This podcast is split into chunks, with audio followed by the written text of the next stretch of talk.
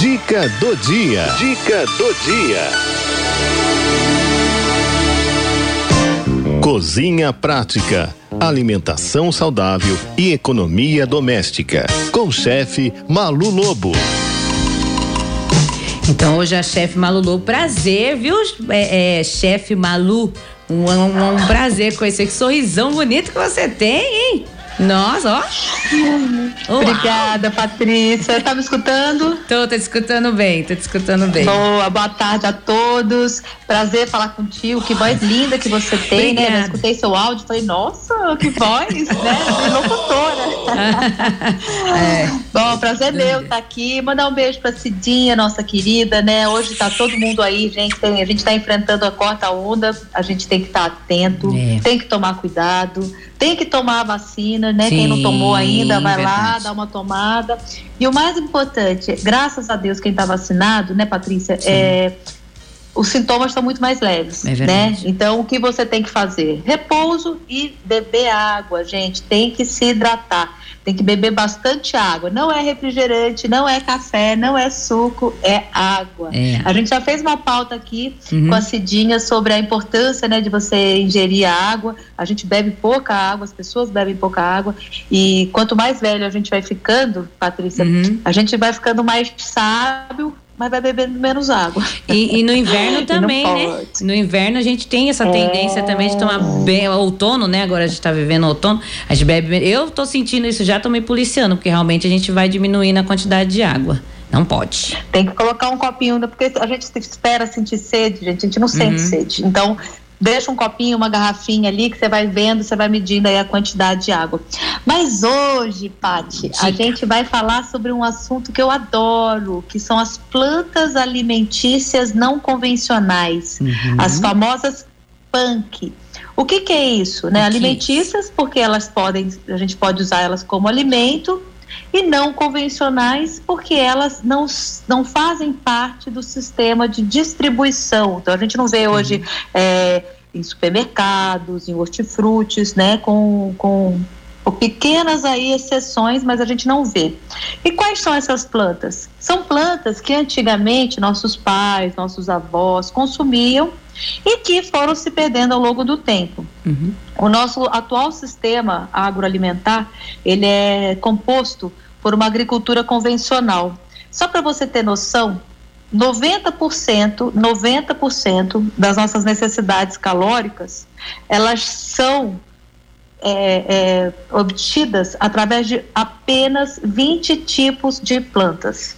Então, Olha isso, tem, é muito pouco. É muito o pouco. nosso país é o maior, é o maior de Opa. biodiversidade do planeta. Existem, né, estudos que indicam que existem. Você está escutando? Tô, tô escutando, tô escutando. Só dei uma picotada, mas estamos te ouvindo, sim, ah, perfeitamente. Tá. Existem, para você ter noção, mais de 27 mil espécies de planta com alto potencial alimentício. Para a gente ficar com 20, fala é a verdade. Pouco, é Chuchu, pouco. beterraba, cenoura. Gente, chega. O que, que uhum. acontece? Essas plantas, o pessoal, todo mundo conhece aí, ó. Vou falar algumas. Ora pronobis. Sim, né? conhecido. Rica em ferro, uma ótima fonte de ferro, uma uhum. ótima fonte de proteína vegetal. Peixinho, tem uma planta que chama peixinho, ou pelo peludinha, parece com a sálvia. Tem, tem muita gente ah, tá em pic... casa aí. Tá. Deu uma picotada de novo, Malu.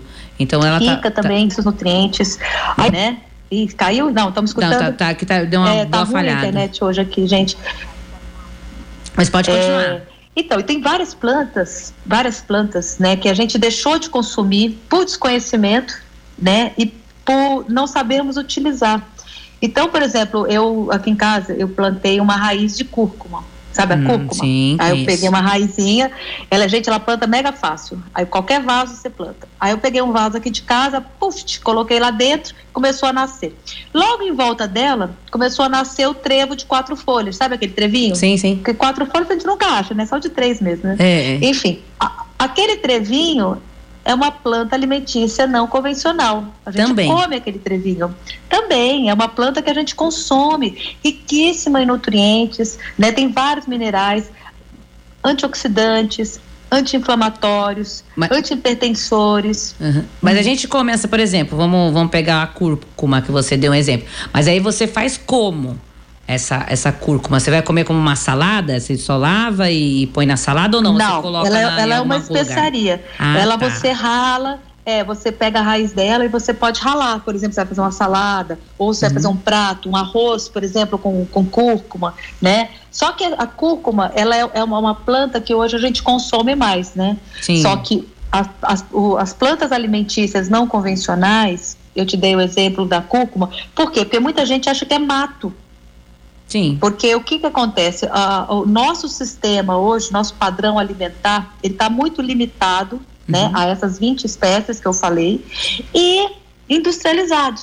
Então a gente está esquecendo o que é comida. Os nossos pais, os nossos avós, eu sou da roça, né? Eu sou uhum. do sul de Minas ali. Ai, então delícia. ali a gente tem uma, uma abundância imensa, né? Uhum. E aí o que que acontece? Ali na nossa região a gente come muito auropronobis, come muito mato, né? uhum. né? Que não é mato, gente, são plantas alimentícias que a gente pode consumir e com segurança. E por quê?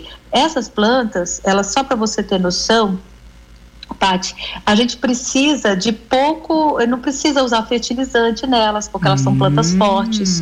Então elas quase que não têm agrotóxicos. Né? Não pode dizer que elas são orgânicas, porque se ela estiver perto de alguma plantação que, que, que, que leve inseticida, ela vai acabar pegando.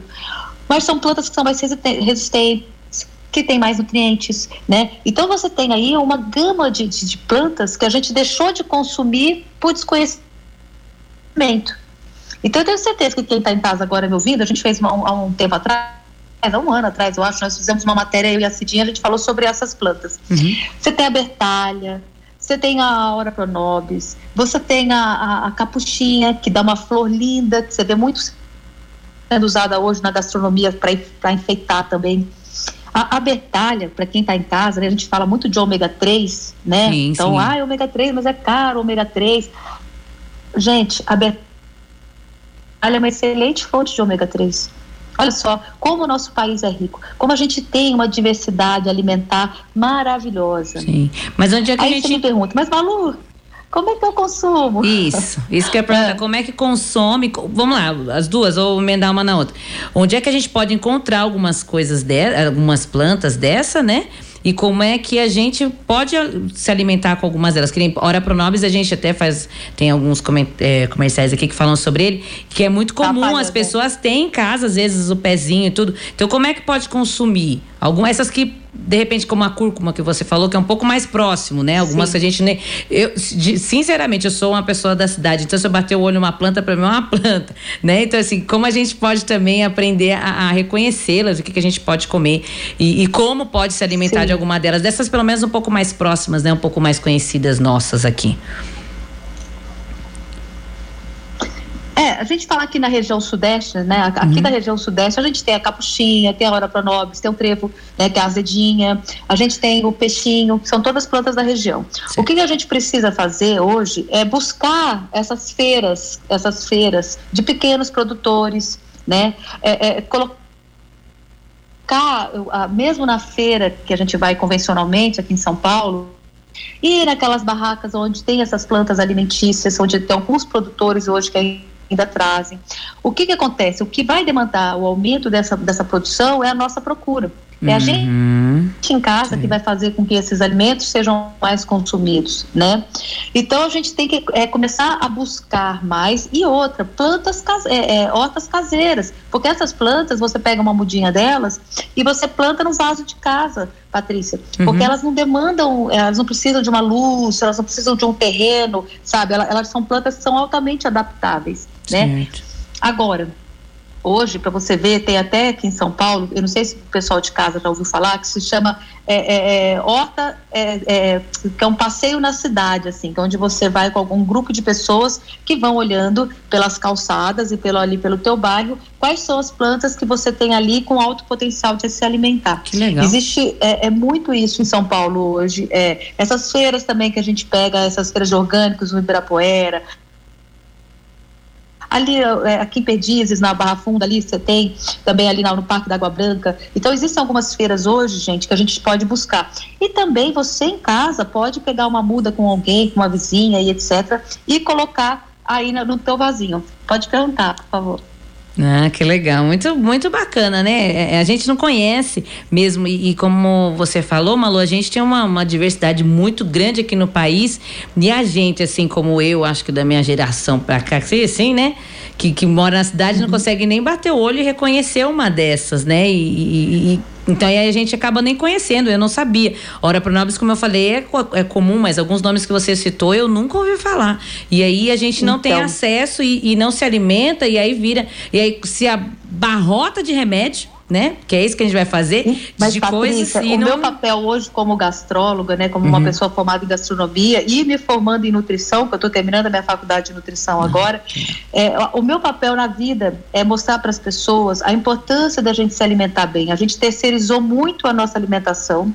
Hoje, você sabe quem escolhe o que você come? quem hum. escolhe o que eu como, que escolhe o que, que o Valmir come e que outras pessoas que estão escutando a gente come, sabe quem escolhe? Hum. O supermercado. É verdade. O hortifruti. É São eles, os grandes distribuidores de comida, que acabam escolhendo. Então, se a gente chegar em casa e começar a contar quantos alimentos diferentes você consome. Ah, eu consumo chuchu, batata, beterraba, conta. Não chega a 10, gente. E, e o que, que acontece? A nossa diversidade alimentar é o que vai fazer com que a gente tenha todo o grupo de nutrientes que a gente precisa. Então, é importante, sim, que a gente corra atrás dessas plantas que estão ficando para trás, uhum. porque a gente tem uma tradição culinária atrás delas, né? A gente tem um, um, um, um, é um fator cultural. A gente tem um país que tem milhões de espécies que a gente pode consumir, a gente está consumindo 20. Peraí, uhum. tá, tem alguma coisa errada. Tem alguma né? coisa errada. É, agora, deixa eu dar um toque para quem está em casa da parte de gastronomia mesmo. Ó, quando a gente pega essas plantas, né, quem tem a hora pronobis em casa, ou tem um vizinho que tem, que eu sei que é muito comum, ou peixinho, ou a bertalha, existem plantas que elas têm fatores antinutricionais. Né? Então, por exemplo, a hora pronobis, ela, ela é rica no, no, no fator antinutricional que se chama oxalato. O oxalato, e quando a planta, quando a folha é comida crua, ela rouba né, o magnésio e o ferro. Hum. Então, ela, ela, ela tem um fator antinutricional que ela não pode ser consumida crua. A maior parte dessas plantas alimentícias, elas devem ser consumidas após passar por algum tipo de calor. Então, por exemplo, você pode fazer um branqueamento, que é você colocar essas, essas folhas numa água fervente e depois resfriar elas rapidamente. A gente já falou sobre branqueamento aqui, quem acompanha o programa sabe. É, você pode refogá-las, você pode preparar elas é, como tortas, né? Então você vai lá e refoga para você fazer um recheio. Ou você usa pode ser consumidas cruas.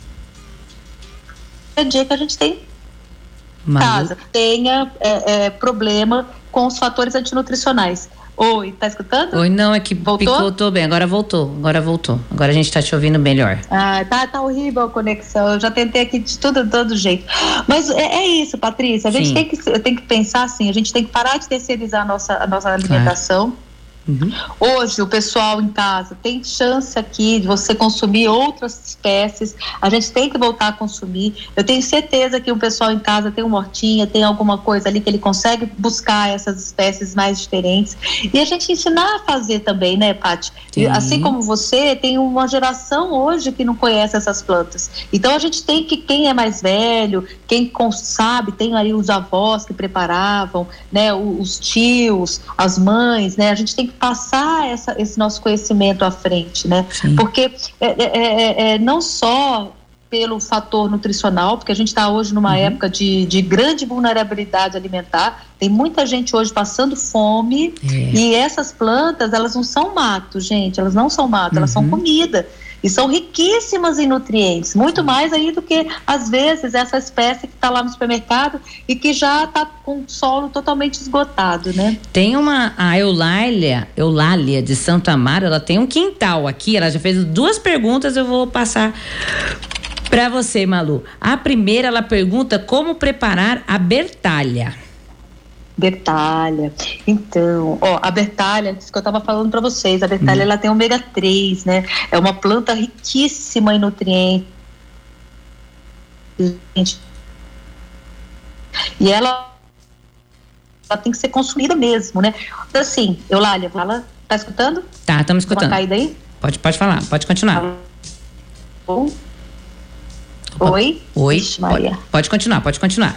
Pode falar? Então pode. vamos lá. Então, você vai fazer o seguinte: você vai preparar ela, se você quiser comer salada,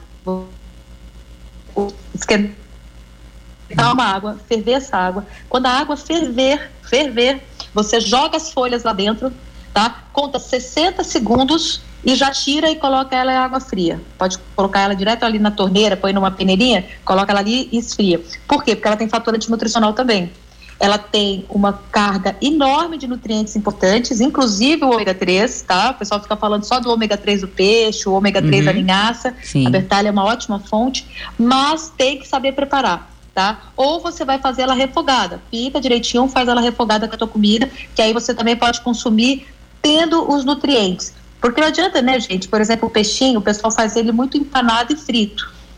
Hum. Legal, legal. Só que você perdeu todos os nutrientes. Você está consumindo uma punk, mas você não tem os nutrientes, porque a hora que você frita, você matou todos os nutrientes. A gente já falou aqui sobre práticas né, de, de, de cozimento para o pessoal em casa não perder os nutrientes. Sim. Então, faz essa batalha e aproveita, entrega aí para os seus vizinhos, o pessoal que está na tua volta, dá uma mudinha dessa Bertalha aí. Vou em Santo Amaro buscar com a Eulália Bertalha, porque ela, além de Bertalha, ela está perguntando se a senhora conhece. vou chamar de senhora, não, de você, né? Nova, Malu? Não, você. Você. De Deus, a Malu, é, Malu, ela está perguntando se você conhece Serraia. É assim que fala? Serralha, serralha. Serralha. Sim, a serralha também, também. O pessoal faz muito chá com a serralha, né? Também é excelente, também é uma planta alimentar não convencional, né? E ela é excelente para a saúde. Né? A gente tem que consumir sempre, né, gente? É como Sim. tudo na vida, né? A gente consome sempre com parcimônia, porque a gente tem que um saber preparar, uhum. né? E dois sem exagero. Que legal. Ah, no, agora na live aqui também a Cássia de mandou boa tarde pra gente, falou que todos os dias ela come ora pronobis, ela tem um pé enorme e é uma delícia. Ela disse aqui. Parabéns. Olha, excelente fonte de ferro vegetal, excelente fonte de ferro de vegetal. Ela tem bastante proteína também vegetal, só que ela não é completa, então ela não troca, né? Mas ela é uma excelente fonte. Sabe o que, que é legal? Sempre preparar ela refogada, né? Porque ela tem o oxalato e esse oxalato ele rouba o ferro e o magnésio da, da, da alimentação. Então, quando você consome, crua, ela pode fazer, ela tem esse fator antinutricional que pode prejudicar a sua saúde. Mas se você consumir ela, mesmo que todos os dias, da maneira apropriada, refogada, né, ou você fazer esse branqueamento que eu expliquei, você não vai ter problema nenhum. Muito pelo contrário, você vai ter muitos nutrientes. Também tem mais gente aqui fazendo pergunta pelo YouTube, disse assim, as plantas que os cachorros costumam comer quando não estão bem são considerados punks e eles comem por instinto? Porque às vezes a gente vê os cachorros comendo umas plantinhas, né? Quando a gente vai passear com eles em algum lugar, num parque, alguma coisa, eles às vezes comem. E essa é a pergunta. É, o, o, os animais eles são, são, muito parecidos com a gente, né? Também na, na, na, nessa parte alimentar. Eu não sei quais plantas, eu não posso falar porque eu não sei quais plantas, né? Quando a gente consome planta que a gente encontra nas calçadas, nas ruas, a gente tem que tomar um, um cuidado maior. Por quê? Inclusive esse aí, né? o, o, cachorro ele faz xixi nas calçadas, uhum. faz cocô né? Então, quando, você, quando a gente vai pegar uma planta que a gente vê, a gente tem que é, primeiro que ver qual é o local, se não está no local onde essa, essa planta pode estar tá sendo contaminada, né? Por, por, bichos, por bactérias, etc. Tá? Também muita poluição. Agora, quando eu peguei essa planta, que eu peguei ela aí como a, a, a, a alguém aí fala para nós que ela tem no quintal dela. Uhum. O que, que você vai fazer? O processo de higienização dessas plantas plantas, gente, é igualzinho que eles com as convencionais. Lava em água corrente, depois deixa em solução clorada, né, por 10, 15 minutos, e aí depois você ah. corre, enxágua, e aí você vai lá e pode consumir normalmente. A Ana Paula Guerreira, pelo YouTube, está perguntando aqui: minha amiga tem hora pronobis e, colo e colocou crua na boca, então não pode?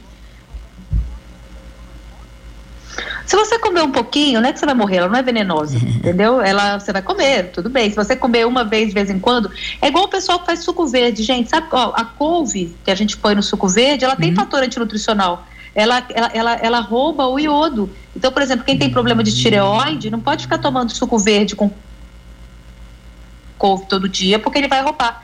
Agora, a hora para nobres, ela também tem um fator antinutricional. Se eu consumir ela muito raramente, muito de vez em quando ela crua, não vai fazer mal nenhum.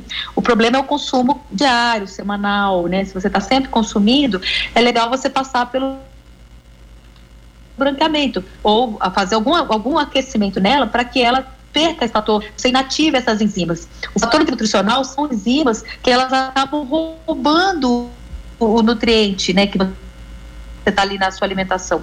E aí por isso que acaba fazendo mal, mas não que ela é venenosa, ela não tem nenhum problema de comer crua. O Toninho da Vila Antonieta, que ele Pode fez falar, uma, uma, uma, pergunta mais ampla, é se as plantas também podem ser cozidas no vapor. Essas plantas.